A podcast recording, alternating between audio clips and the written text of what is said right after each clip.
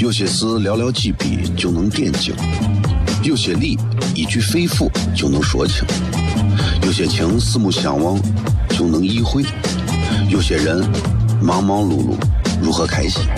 每晚十九点，FM 一零一点一，最纯正的陕派脱口秀，笑声雷雨，荣耀回归，包你满意。那个你最熟悉的人和你最熟悉的事儿都在这儿，千万别错过了，因为你错过的不是节目，是时间。低调，低调，Come on。脱头像？什么是脱头像？我怎么会知道？我才三岁，拜托，我就知道一点。你应该听，笑声雷雨，哈哈哈哈！因为这就是歌头秀。还有，因为他是我爸爸，哈哈哈哈！好笑吧？这就对啦。节目吧。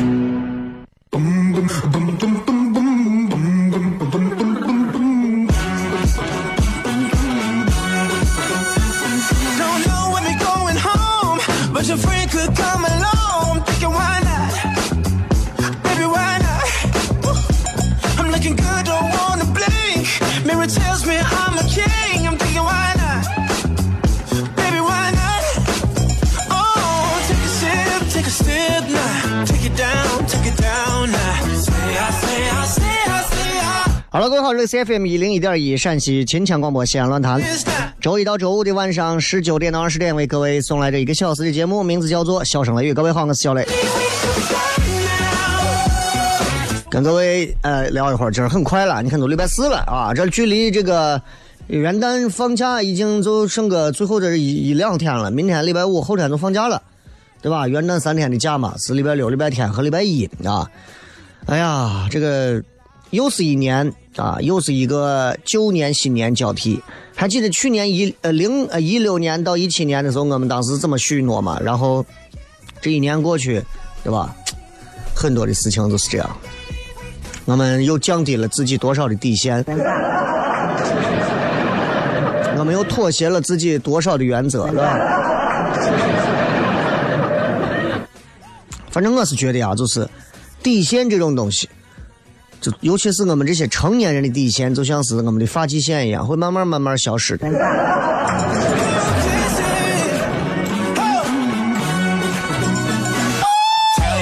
其实你看，拿这个前段时间不是看那个书，讲的是关于中国日本的一个对比。他讲到关于中国社会、日本社会这样一个对比时候，说了当中有这么一个事儿，就说在中国人们会非常热情的去。管别人的事儿，啊，你比方说有人在街上，这个就是比如说虐狗，哎，马上就会有人上来就说你这样是不对的，你这样是有人在街上打娃，有人就过来就会说你这样是不好的，你咋咋咋咋，我要给替你报警了。但是在日本社会，其实相对来讲的话，人们只要就是人们都是行色匆匆，各走各的，他只要没有危害到公众利益的情况下，人们基本上是不会去理会别人在做啥事情的。就这个人赤身裸体走在街上，搁咱这儿早都报警打一顿了，啊，搁人家那儿可能就谁都当就没有发生一样。有时候我在想，我要让自己做一个特别怎么样的人，就管好自己，其实是很不容易的一件事情，啊，特别难。我现在越来越觉得，就是想把自己管好，其实就已经很不容易了。所以为啥很多人你现在想，很多人会宁可跑去先管别人，都不先管好自己。这是有道理的，是吧？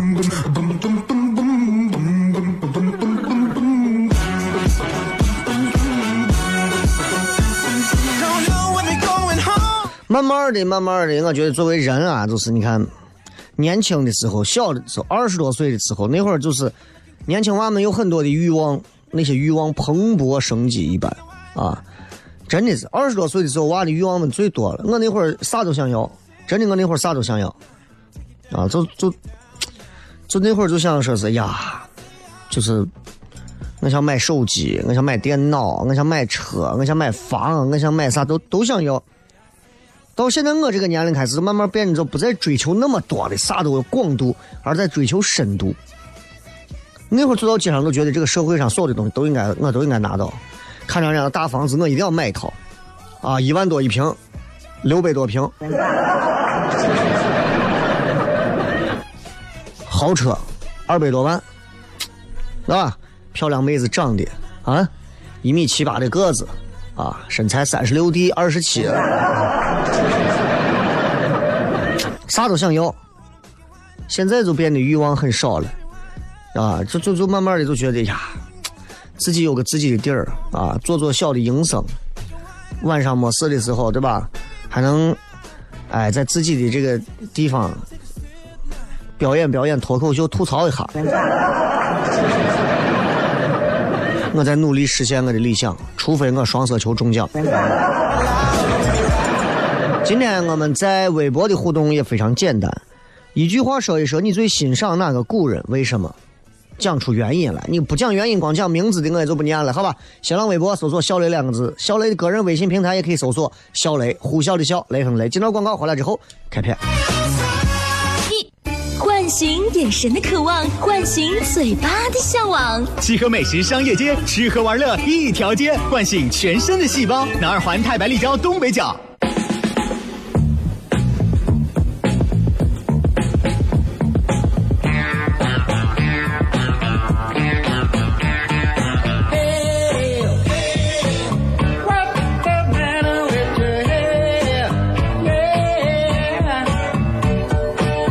欢迎各位继续回来，笑声雷雨，各位好，我是小雷。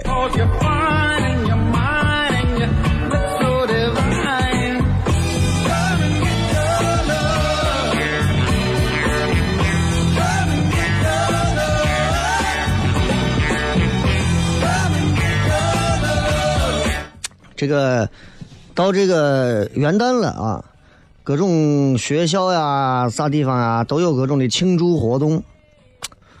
我不知道你们娃在幼儿园有没有活动？我娃在幼儿园现在最近也有活动，老师让掏几十块钱买这个服装，啊，这个服装是啥呢？就是各种新疆的少数民族的啥样的都有。然后轮给我娃发了发了一身汉服，哎，反正我娃是套上死不穿。啊，我觉得就是。怎么讲？就是很多现在你看有这个年轻娃们现在成立的各种汉服社，对吧？说要复兴关于这个汉朝服饰的这样的一个这个这个这个这个文化啊。其实我觉得这个挺好的啊，这种东西挺好的。但是我不知道是不是一代一代能传承下去。像秦腔，你说我这一代说实话，我是正儿八经对秦腔是不感冒的。你们不能说我。对秦腔不尊重，我只能说我确实对这种戏曲，我确实是没有没有什么兴趣啊，因为我也我也不喜欢唱。虽然用用西安话就就能就能表达出来，你拿普通话你永远唱不出秦腔的味道，不对吧？而且我以前在戏曲广播，现在我也在新秦腔广播工作，所以不管怎么讲，就是我对秦腔未来的发展啊，我说现实话来讲的话，其实还是会堪忧的。就是学的年轻人会还是越来越少。你啥时候见过一个女娃对吧？你跟一个女娃两个人在夜店见了，嘟嘟嘟嘟，你跟女娃骗人，女娃女娃问你你你是弄啥？你说嘟嘟，我我是开公司的，嘟嘟。你问女娃你是干啥的？女娃嘟嘟嘟，啊我是唱秦腔的，再见。就 是就是，时代在发展，年轻人们要接受一种新的东西，那必定。年轻人现在能接受的东西，都是符合年轻人时下需求的一些东西。你比方说，你比方说，之前那个《中国有嘻哈》里头，PG One 唱了一首歌叫《中二病》。如果现在各位你们谁不知道“中二病”是啥意思，你至少是七零后往前吧，对吧？八零后不知道“中二病”的，基本上我估计已经，你估计是已经在山里头封闭太久了 啊。九零后应该都知道，零零后、一零后的就更不用说了。这种东西就是，那天有人问我，说，就是，就包括我自己啊，其实也很喜欢看动漫。然后，在聊动漫的过程当中，就日本的一些动漫，我媳妇跟我那天也在谝，就说，你说为啥现在中国娃们喜欢日本的动漫？为啥？其实我也在反思，我很喜欢日本动漫，我相信每一个。八零九零零零的朋友，七零也包括呀，就是会心中应该多少都有几部非常经典的日本动漫在我们心中装着。啊，从过去的早的什么《圣斗士星矢》啊、机器猫啊，到现在的呀什么《银魂》啊、《火影》啊、《海贼王》啊、《寄生兽》啊，对吧？很多。那为啥现在中国青少年喜欢日本动漫？其实我仔细分析，并不是说中国青少年崇洋媚外。如果有哪个老师或者是咋上来就是这样劈头盖脸的话，这种人我估计就是，确实是你就离远吧，对吧？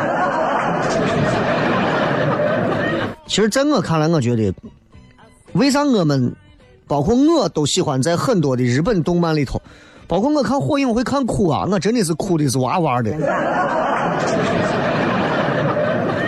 因为在它里头有很多中国看不到的东西，我们要反思的东西。我们真正给青少年看的东西，可以说少到没有。不管是歌曲，不管是动漫，还是书，要不然太低龄化，要不然太成人化。真的是，真的是。你说十几岁、十岁出头、十二三岁，唱儿歌也不太好。唱情歌，情歌又太早。看喜羊羊得是有点瓜，看甄嬛得是有点深啊。中国的青少年现在其实处的位置还是比较尴尬的。日本动漫，咱们来聊一聊。日本动漫里面的东西很简单啊，每一个青少年成长当中必有的因素，必有的因素啊。当然，我在说到动漫的时候，你们不要说我就也是崇洋媚外啥，你们这些喷子们啊，有些就是中国现在也有一些动漫开始，你像那个那个最前段时间演的那个叫什么，就是一个眼睛的那种那个动画片，国产的，叫大大大保镖，不是叫大啥，就那那个你知道吧？就那个也开始有一些新的东西，但是还是太少了，太少了。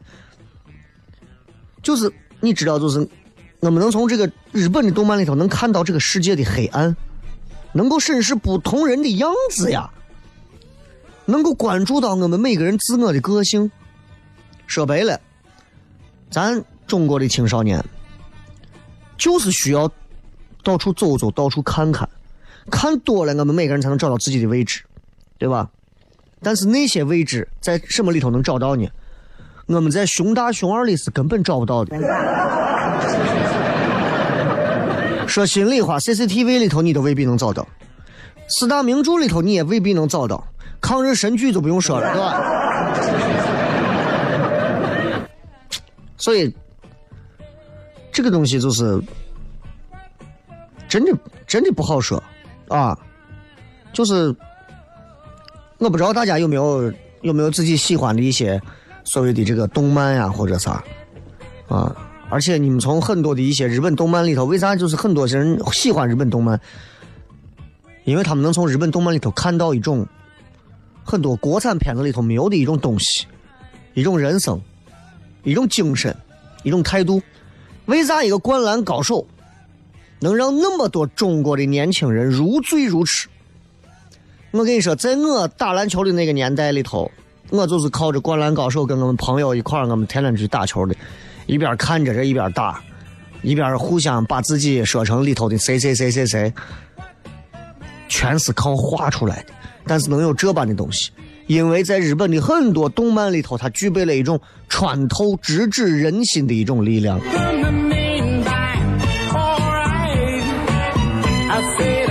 其实你会发现，所有活在动漫里的人或者什么样，其实他们都很，其实都很孤独啊。其实这个世界上有很多人跟你我一样，甚至比你我还极端，还极端。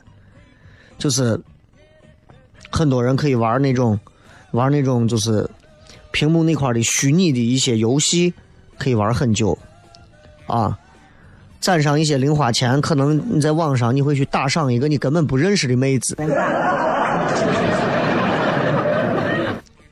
你可能可以玩那种文字对话游戏好几个小时，像这种游戏都有，插着耳机，坐到旁边，手机里存着自己喜欢的角色图的那些人。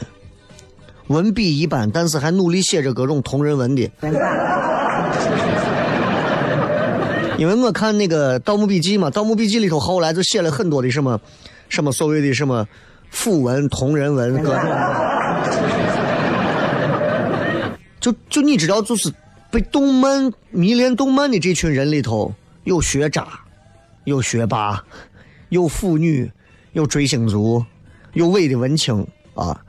有那种幼稚轻狂的人，也有愤世嫉俗的人，也有惺惺作态的人，什么人都有。但是无一例外，所有这些人都很孤独，都很孤独，啊！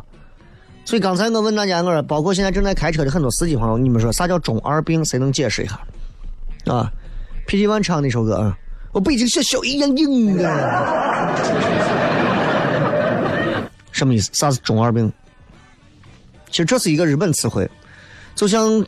当年很早前的时候，日和漫画的那个中文配音版，王大锤的那个配音，白客他们配的那个音，啊，真的没有想到啊，居然是这个样子！我的天呐，我勒个去啊！就这个，就这个配音，里面讲了很多什么什么人鱼空啊，人鱼空，什么什么空，什么什么空。现在这几年在中国已经彻底流行了，对吧？呀，我是我是泡沫空，啥意思？我是一个爱吃泡沫的人，泡沫空，对吧？中二病啥意思？其实中二病很简单，就是。就是中学二年级的孩子以自我为中心，觉得自己与众不同，觉得成人世界又很黑暗，然后呢，又会自称自己是公主啊、救世主啊这一种的人，逃避现实又急于表现，其实是青春期一种避免不了的心理状态。中二病。其实很多人在讲，哎呀，现在中国很多娃中二病。其实我跟你说，真的。中国娃们有中二病的其实真的少，啊，大多数真的还是在原产地日本。中国娃大部分其实都很世故，而且很实际。中二病是一种啥病啊？中二病是真的是那种自以为自己是主角的一种病，知道不？就是你会认为你看了火影，你认为你是名人。对吧？你看了机器猫，你会认为你是康夫，对吧？啊，或者叫大雄，对吧？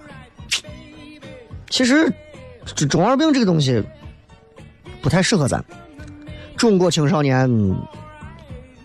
我们说实话，我们还不是目前咱们的主角，不像美国，不像日本，所有人都必须去了解青少年的想法，然后青少年就是潮流。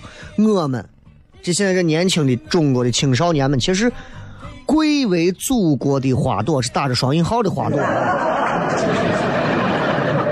但是这些青少年们现在并不是这个国家的主流，大部分的时候，这些青少年们娇生惯养，但是心灵呢，就是真的是一贫如洗，知道吧？然后你知道，就是有很多。现在的这青少年的这些娃们，就是有一种那种哎呀众星捧月的感觉，但是实际上，你看在家里头众星捧月，你出门，你出门再看，孤独的就跟在宇宙里的一个尘埃一样，对吧？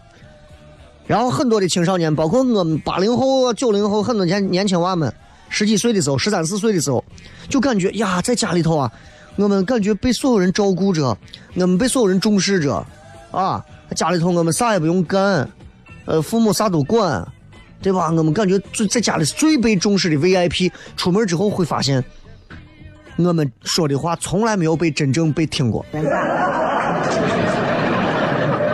吧？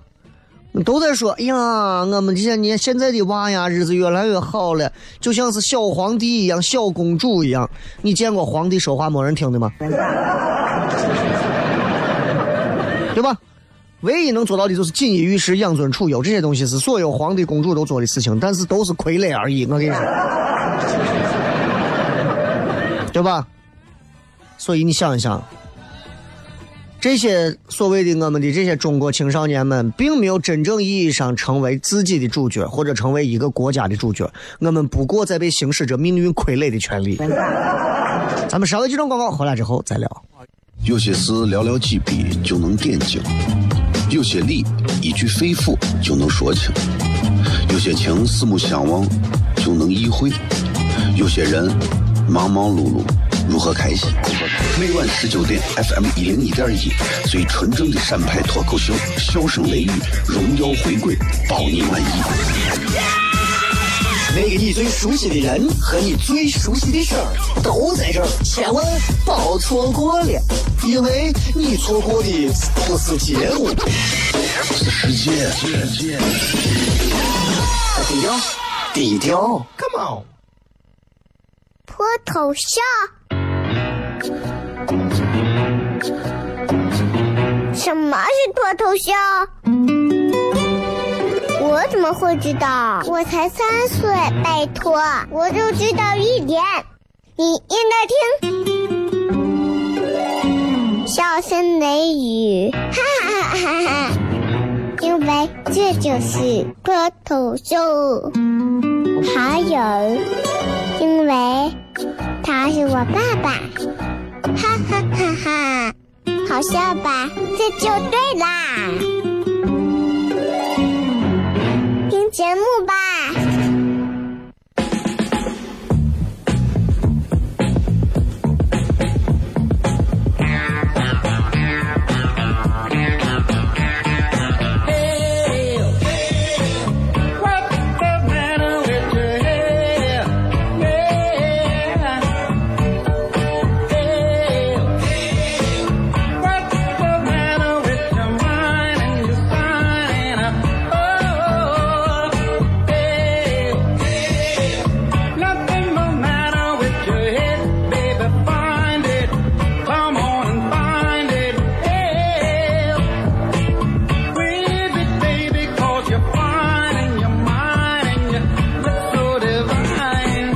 欢迎各位继续回来，笑声雷雨，各位好，我是小雷。今天跟各位聊一聊关于从中二病和漫画聊起来的一些话题啊，嗯，然后也关注一下，其实，在其实我是我对于年轻娃们最我不愿意去提及的一个年龄啊，真的就是十二到十六这个阶段，男娃俗称狗都嫌。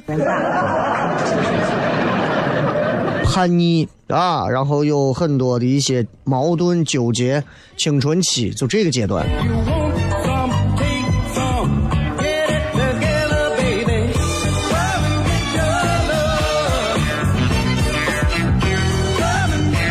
其实每个年轻娃们，每个人其实经历到了十几岁的时候，都会有自己对于这个世界的，对于这个世界的更多的了解。啊，你比方说。你比方说，年轻娃还是娃的时候，就是在你自己活在自己的世界里的时候，突然有一天，你发现你打开了一些通往新世界的一些大门。比方说，现在很多娃们第一次玩手机上的东西，比方说你第一次在网络上和网友们聊天比方说你第一次上了一些 BBS 论坛贴吧，慢慢的你会你会打开新的世界。你会了解那些成年人根本不会对你讲起的那些世界，然后慢慢你会，年轻娃们也在改变，慢慢就变得在不痛不痒的成长当中开始自娱自乐，对抗无聊，在一个全是大人的世界里头找到自己温暖的一些力量。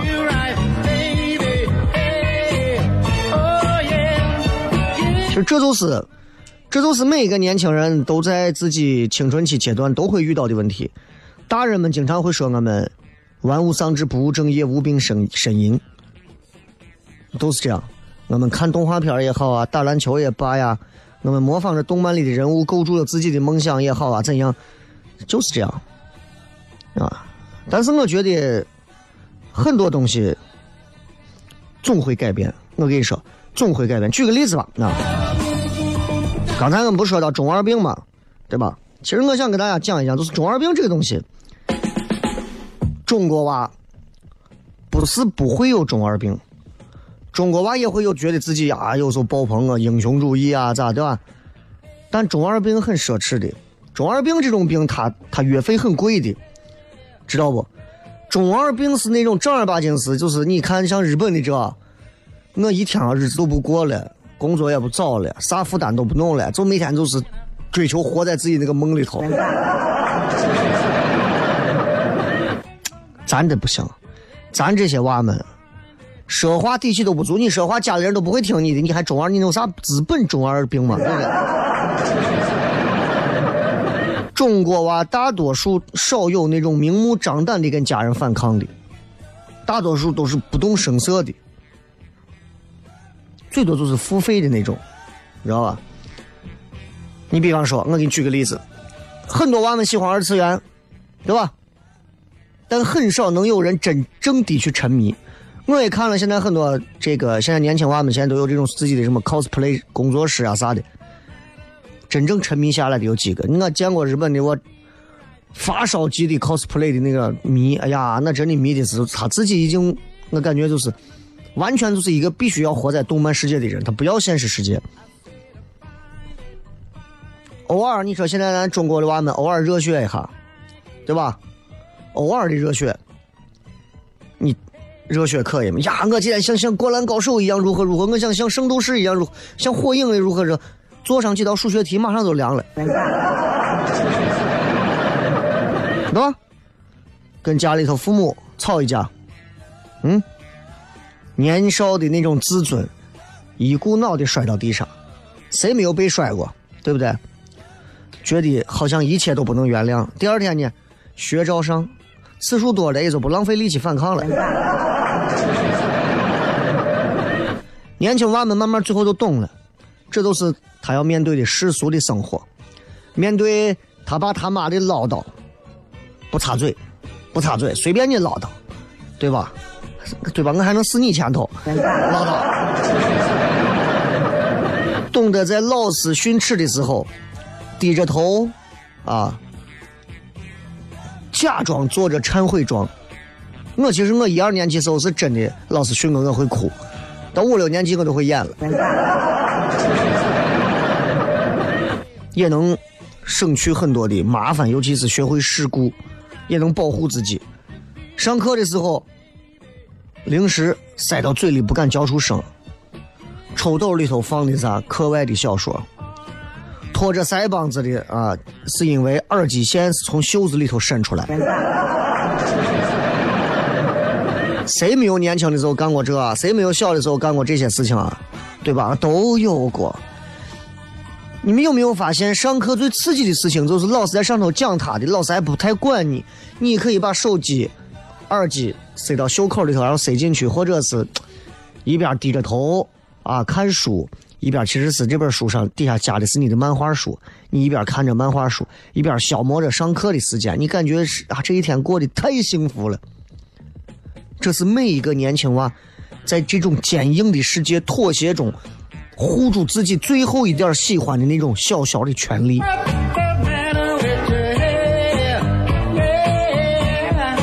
当然了，其实你说中国的青少年过得真的有我说的那么惨，其实也没有那么惨，没有那么惨，啊。就是你会慢慢看到，现在其实现在这个屏幕上也有越来越多的一些符合青少年题材的国产的动动漫，啊，也也慢慢开始有更多的一些关注青少年这一块的更多的音乐呀，各种啥都有啊，玩鬼畜的呀。时代在改变，对吧？你说现在我有时候想想，我说现在这年轻的这小孩啊，小娃啊。你说看啥动画片？我我娃一打开电视看《熊大熊二》，我说句难听话，这个东西他真的要。我看《熊大熊二》，跟我看这个这个这个这个什么，比如说《火影忍者》呀啥，抛开画质、画工和这个剧本，单就利益点来讲的话，这简直就相当于我看《熊大熊二》跟看《火影忍者》的区别，就相当于我在外头随便在街边看一个那种什么年会上的说的相声。和周星驰的电影，一种是，啊，我演着我就你就爱看就看，不爱看就拉倒，反正我演的就这么回事了。一种是我直指你的内心，两句话就把你说的能跪下来，这就是区别，这就是区别。对吧？经常现在有很多搞这种儿童剧在西安租一些剧场啊、剧院呀、动不动就是什么海底小纵队啊，什么什么什么超级特工队呀，什么总动员呀，啊，什么超级飞侠、猪猪侠呀，然后线下做的各种的 儿童剧，啊，真的你在线下演的演的我是个哎我。我们年轻小娃们在这种情况下就看到这样的儿童剧，真的，你有你有一点美感可言吗？你还说内心？哪有啊？哪有啊？我看他们拍的那个，之前演了一个什么小纵队、海底什么我也不懂，然后在某一个小剧场里头演，背景啊也没有啥背景，背景用了一块投影，就这，小娃们挤的简直是人满为患，挤到我看。难怪呢，就这些去演这些儿童剧的人们，他们的内心当中早都没有梦想了。他们给你们这些小娃们会演出梦想来，他看中的是你们小娃父母兜里的钱。所以我是不太跟这些动不动就上来就是演一些什么剧啊。我为了孩子们，为了让这个孩子们最新又推出一个什么儿童剧，我其实听着这大多数情况下，我从来不反感儿童剧，但是我反感现在很多人靠儿童剧挣钱的这帮怂演的儿童剧。老有人给我飘说带娃去看，带娃去看，带娃去看，我说带他看，不如我陪他玩一下午。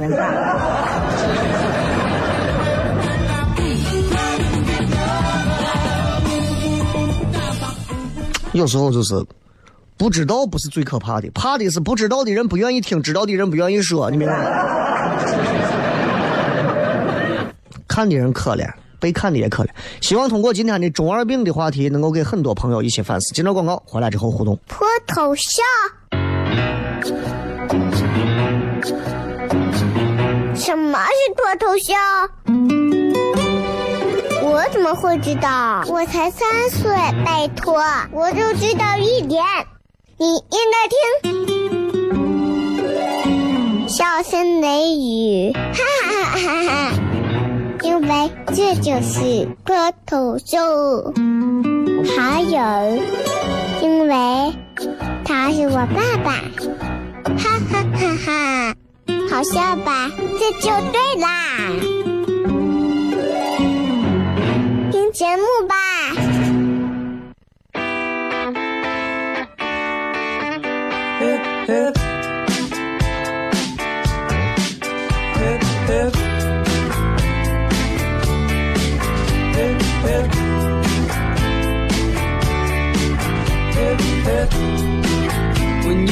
欢迎各位继续回来，小声雷雨，各位好，我是小雷。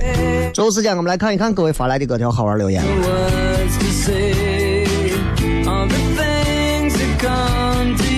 呃，今天我们的互动话题是这样的啊，一句话说一说，你最欣赏哪个古人啊？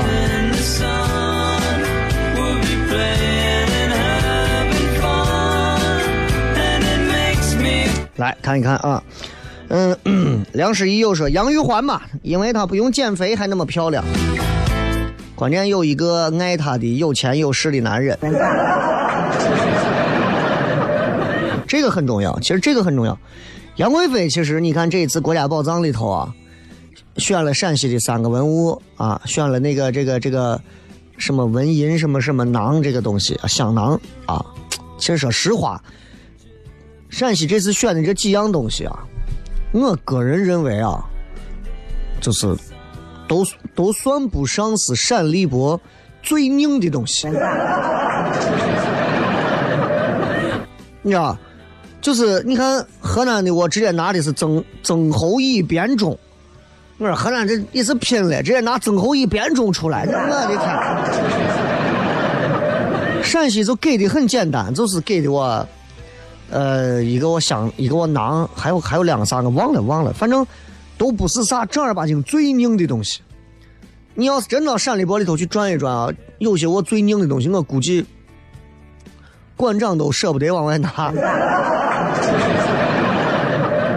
对吧？真的，不然的话，咱真的人家是欺负人。但是问题是，问题是啊，你看拿什么什么叫国宝？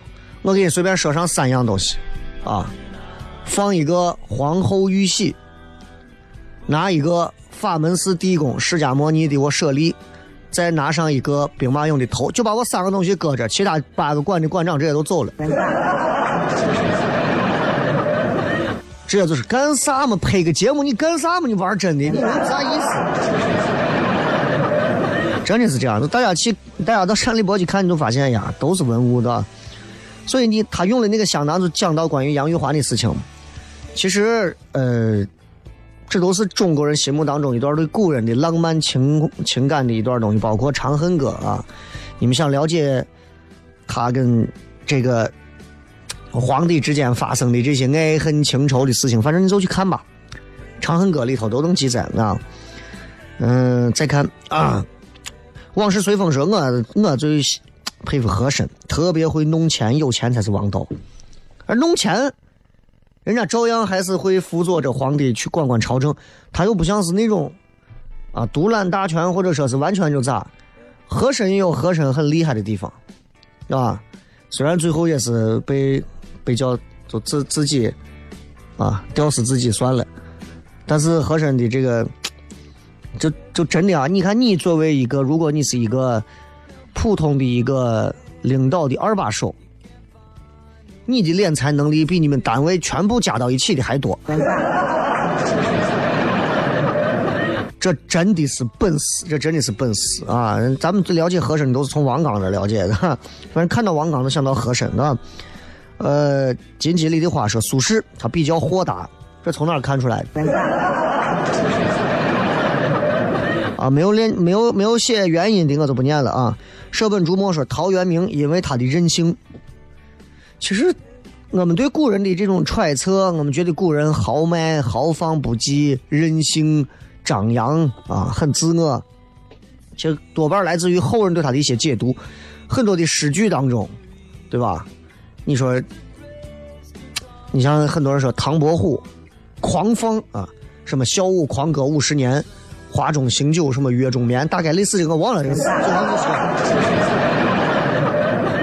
我就想想个，其实未必唐伯虎真的是一个那么风流倜傥、放荡不羁的人，他说不定还是个宅男，对吧？